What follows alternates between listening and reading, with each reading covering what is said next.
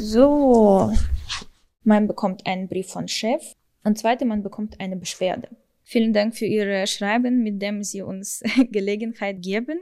In der Sprachschule probt Annelina Abramian für den Tag, an dem sie einen Job haben wird, hier in Berlin. Vor knapp zwei Jahren ist sie aus der Ukraine gekommen, gemeinsam mit ihrer Schwester. Wir haben in Kiew so damals gewohnt. Ich habe viel damals geweint und wir haben auch unseren Eltern nicht gesagt. Seitdem lernt sie nun Deutsch, um sich hier ein Leben aufzubauen und um in Berlin arbeiten zu können. Ich habe vier Jahre studiert. Es ist wie eine deutsche Ausbildung. Ich habe als Krankenschwester in der Ukraine gearbeitet. So ein Jahr. Menschen wie Sie werden in Deutschland dringend gebraucht.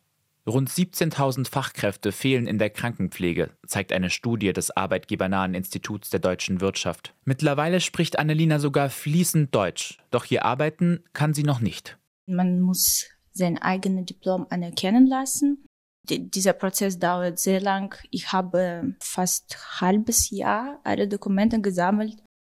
Sie schätzt, bis zur Anerkennung kann es noch Monate dauern. Und doch, sie hat Verständnis dafür, dass sie erst gut Deutsch können muss, um hier zu arbeiten. Denn große Teile des Jobs würden aus Kommunikation bestehen.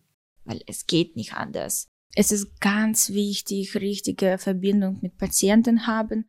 Annelina liebt ihren Job, sagt, sie kann nicht untätig sein endlich wieder arbeiten, statt Geld vom Staat zu bekommen, darauf freut sie sich.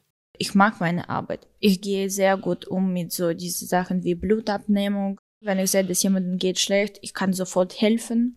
Auch Irina Ivanova hat ihren Job immer geliebt, sagt sie. In der Ukraine sei sie gefragt als Expertin im Bankbereich, arbeitete dort in Kiew an der Einführung eines bekannten Zahlungssystems aus den USA mit. Eigentlich lief alles so gut für die 42-Jährige. Doch dann kam der Krieg. Ich bin wegen meiner Eltern hier gekommen, weil sie haben Knieprobleme und waren an einem sehr gefährlichen Ort.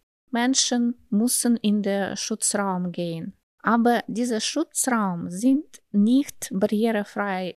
Also kam sie mit dem Auto nach Berlin und Irina wurde zur Arbeitssuchenden.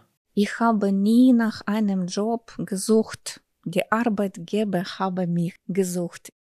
Sie hat hier kaum einen Ruf in der Branche, muss sich erst etablieren. Bis dahin bekommt auch sie Geld vom Staat, wartet auf Anerkennung ihres Studiums. Wir brauchen vielleicht ein wenig Zeit und die Möglichkeit zu zeigen, wozu wir wirklich fähig sind. Während ihrer Flucht musste alles ganz schnell gehen. Nun ist es das Warten, das Irinas und Annelinas Leben bestimmt. Darauf bald wieder anzufangen. RBB 24 Inforadio vom Rundfunk Berlin-Brandenburg.